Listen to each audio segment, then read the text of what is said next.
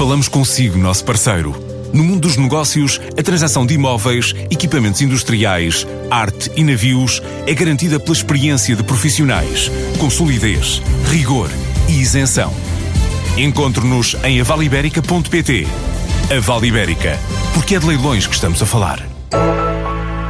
A crise da última década levou à criação de um novo projeto. Chama-se Sabor a Moscatel, que originou outra marca, Pomar da Vinha, a partir do difícil caminho de levar do pomar até ao mercado a maçã produzida na região de Setúbal e que está a juntar fruticultores como Paula Castro para conquistar o mundo. Estávamos num ponto de ruptura completo, portanto a maçã não estava a vingar, é um, é, é um problema local, portanto somos dos últimos resistentes que ainda não arrancaram o pomar, isto porque hum, deixou de haver logística em Palmela em termos de fruticultura, a região é muito forte nos vinhos, fruta nem por isso, e apesar de há uns 10 anos atrás ter havido um esforço e o DOP foi regulamentado através de Bruxelas, a, entidade que estava a mexer com isso tudo foi à falência.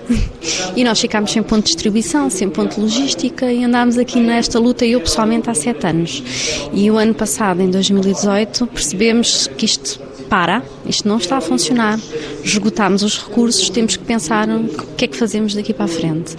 E então ativámos o DOP, ninguém tinha, uh, iniciámos conversão a bio para alargar o nosso campo de, de consumidores e começámos a transformar a maçã. A minha maçã desidratada é diferente das outras maçãs que existem no mercado, porque como é variedade regional, tem muito sabor, mesmo desidratada. Portanto, é muito boa. E então eu, o ano passado, fiz um teste de mercado com 300 unidades e pensei, vamos cá ver se isto funciona, vamos desidratar. E vendi tudo. As pessoas adoraram. Mas eu tinha um problema. A maçã riscadinha de palmela é, segundo o DOP, do Montijo de Palmela e de Setúbal. E eu queria entrar em Setúbal. E eu não conseguia, porque a maçã tem o nome Palmela e os tubalenses, não, as lojas, não me deixavam entrar em Setúbal.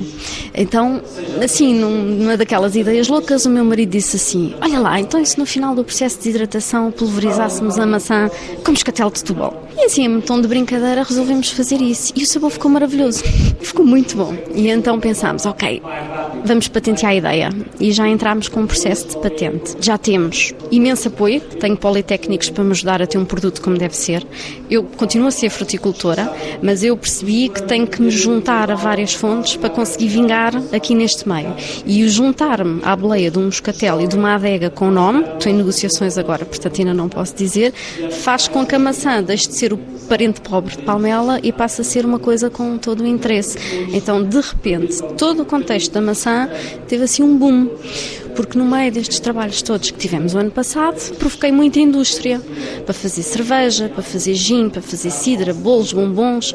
Então, neste momento, há imensos produtos para lançar da riscadinha e eu nem tenho maçã para eles todos. Portanto, todos os outros produtores que estavam, como eu, quase a desistir, neste momento já com um projeto conseguimos alavancar a fruta dos outros todos. Porque depois eu acabei por desenvolver algumas compotas e granola e por aí fora, e então eu estou a começar a expandir. Neste momento tenho 20 e tal casas na zona da Grande Lisboa Lisboa, agora vou começar a descer um bocadinho litoral, Alentejo, Algarve, porque procurei um produto uh, muito gourmet, com receitas muito diferentes, sabores diferentes, uh, imagens nos rótulos que prezam o património português e, portanto, o meu público é mais turista. Para já, este projeto está a macerar ideias e a preparar a criação da empresa para entrar no mercado.